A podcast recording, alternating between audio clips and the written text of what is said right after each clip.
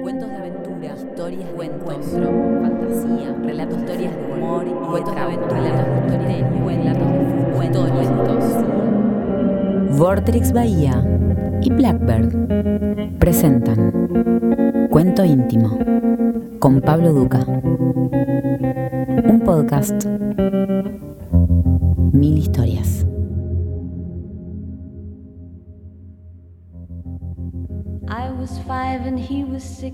Gabriela Cabezón Cámara nació en noviembre de 1968. Ha publicado La Virgen Cabeza, que la ubicó en el mapa literario continental, y Las aventuras de la China Iron, cuya versión en inglés fue nominada al prestigioso Premio Booker International. Entre las principales influencias que definen su vocación y estilo, Cabezón Cámara ha reconocido, por supuesto, a Rodolfo Walsh, Néstor Perlonger y Osvaldo Lamborghini. Sus artículos fueron publicados en distintos medios como Soy, Anfibia, Monde, Le Monde, Diplomatique y Revista Eñe. Trabajó además como editora de cultura del diario argentino Clarín Actualmente se desempeña como titular de la cátedra del taller de escritura del SINO de la carrera de Artes de la Escritura en la Universidad Nacional de las Artes. Vamos a leer un cuento que se llama La Isla y comienza de este modo.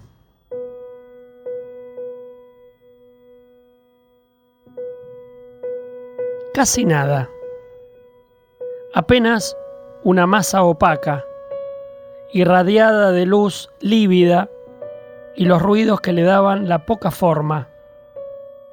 El grave del agua pegándole a las estacadas y apretando el aire contra los postes de los muelles.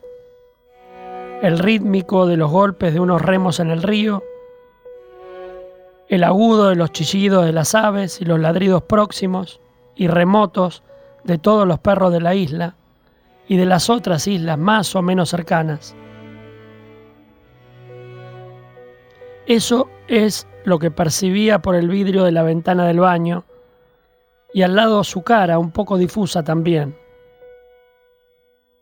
Ya había tomado el café, una de las contadas cosas a la que no había logrado renunciar todavía, y también el tiempo de estar sentado, flotando en la masa de luz opaca y ruido que se hacía más transparente y le daba nitidez a las hojas de los sauces que destellan cuando el viento les pone su dorso de cara al sol, a los ojos de los animales, a las agujas entre verde, umbrío y marrón madera oscura de los pinos, a los celestes y lilas de las hortensias, al movimiento elastizado de los juncos, al marrón claro ametrallado del sol del lomo del río.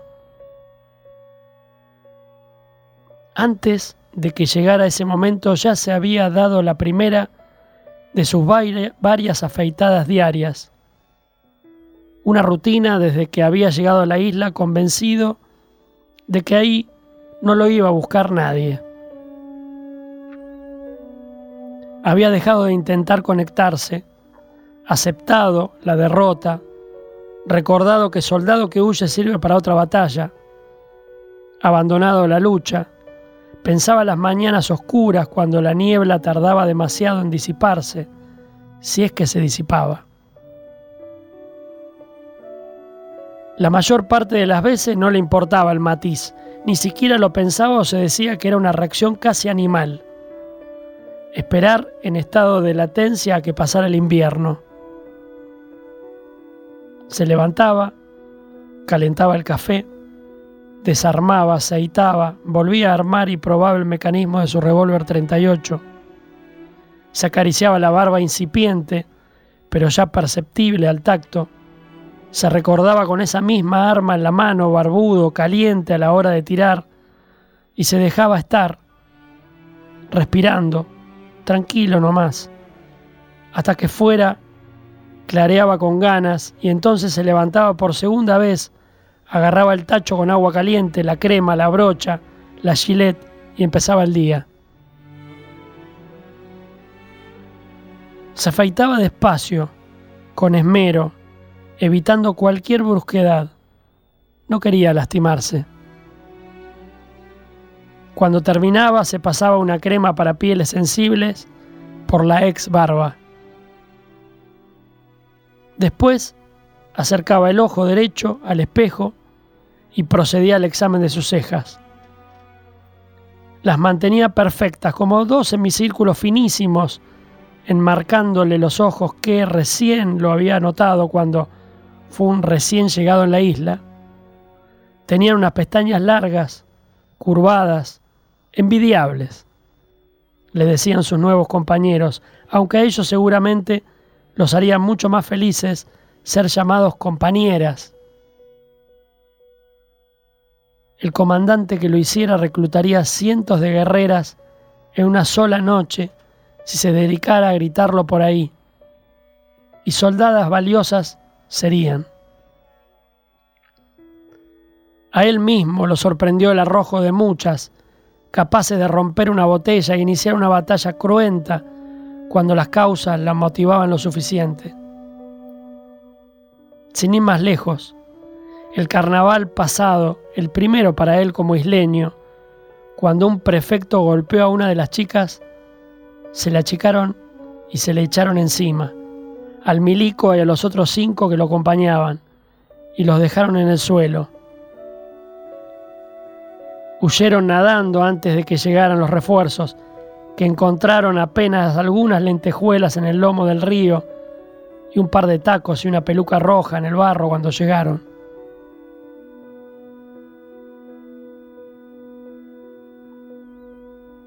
Con una dirección adecuada, esas pasiones, él podría ser su comandante, su mentor, el creador del primer ejército de locas foquitas del mundo, la de generala, o algo así la bautizarían sus subordinadas y se imaginaba el resto de los chistes que harían las mariconas.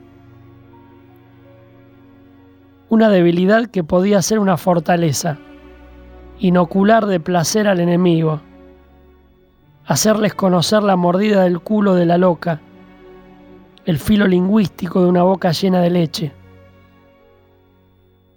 Suspiró, se obligó a detener su ensoñación. Temió estar perdiendo la distancia necesaria. Se obligó a pensar en las tetas de Susi, tan solares, tan suaves y rosadas. Se agarró la pija y empezó a masturbarse obligándose a pensar en esas tetas, en otras, en la humedad viscosa y abrasadora de la concha de Susi, en entrarle piensa y siente casi la punta caliente de una verga en su propio culo y se le ensucian las manos y la tapa de la mesa. Después, cada día, le tocaba la gimnasia. 120 lagartijas, 100 flexiones, 100 abdominales de cada clase, 30 minutos de extensores para el brazo derecho y otros 30 para el izquierdo. Entonces se bañaba con el agua del tanque de lluvia que se había hecho hacía dos meses, harto de embarrarse en el arroyo, y se peinaba largamente hasta desenredarse el último pelo de su cabellera, cada vez más pesada, brillante, negra. La secaba apenas y agarraba los ruleros, los clips y el pañuelo. Le gustaba usarlo lacio al pelo y además el procedimiento le recordaba los amaneceres con la compañera Susi. No sabía si estaba viva, no sabía si la habrían tirado drogada al río desde uno de los aviones de la Armada, como a tantos, al mismo río que traía y llevaba el agua que rodeaba esa isla suya, que le había salvado la vida. De algún modo, creía que recordándola así, feliz, haciendo cosas tan banales como peinarse, y que si repetía las ínfimas ceremonias cotidianas, ella volvería y volvería a ser su mujer, aunque él tuviera que explicarle lo inexplicable a las locas, que pese a ser una de ellas, quería tener una mujer. ¿Por qué no? Se dio coraje. Sería cuestión de militarles la libertad de los cuerpos, la más primaria, la que goza de todos los placeres. Él no compartía esa visión del mundo. Le parecía decadente, creía que no se podía construir nada desde la baba elemental del sexo amorfo, que desde ese yacer entregados al placer como una masa de larvas purulentas no se podía hacer el futuro.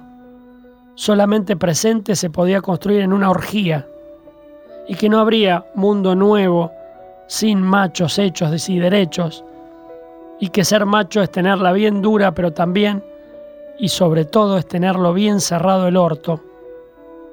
Pero no era eso lo importante, además, quién sabe. ¿Quién sabe si la conducción no se había equivocado justo en eso, en lo puro macho? No sabía. Y en la isla nadie le había preguntado nada y nadie le exigía nada. Las vecinas lo tomaban por una romántica con el corazón roto. Le decían que ya se le, había, se le iba a pasar. Cuando estaban muy borrachas y no se sumaban al baile, le gritaban, vení, viudita, vení, que hoy bailamos todas. Iban a terminar entendiendo. Estaban militándolas desde hacía meses en el trabajo común. Todos los días se reunían por lo menos una hora para preparar sus vestidos de carnaval. Como bordaba, hablaba, lentejuela por lentejuela, primero las plateadas para trazar el contorno de la tipografía, una cursiva de flower flower, hollywoodense y combativa a la vez, enseguida una franja fucsia de mayor grosor, la de casi todo el cuerpo de la letra y un violeta oscuro para cada uno de los agujeros de cada uno de los caracteres. Con esa misma atención y parsimonia les hablaba los días buenos, cuando se convencía de que la lucha podía pasar por ahí, por la isla, por esas locas que lo habían salvado sin saberlo del todo, o sabiéndolo. ¿Cómo estar seguro? De algunas cosas era mejor no hablar, pero de otras sí, y él hablaba, les hablaba a todas. No del socialismo todavía, apenas de la libertad, del derecho de ellas mismas a ser libres, a no ocultarse, a llevar sus nombres de guerra en la paz de la rutina diaria. Como él de él mismo había sobrevivido. Tenía una vida nueva su antiguo teniente Roberto relucía casi listo ya en una Roberta que reverberaba a cada movimiento.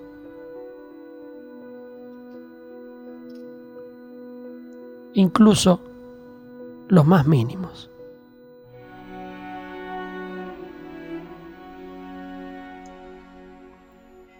La isla. Gabriela Cabezón Cámara.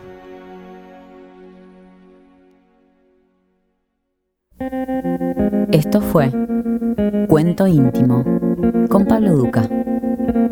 Un podcast, mil historias. Nos volvemos a encontrar en el siguiente episodio.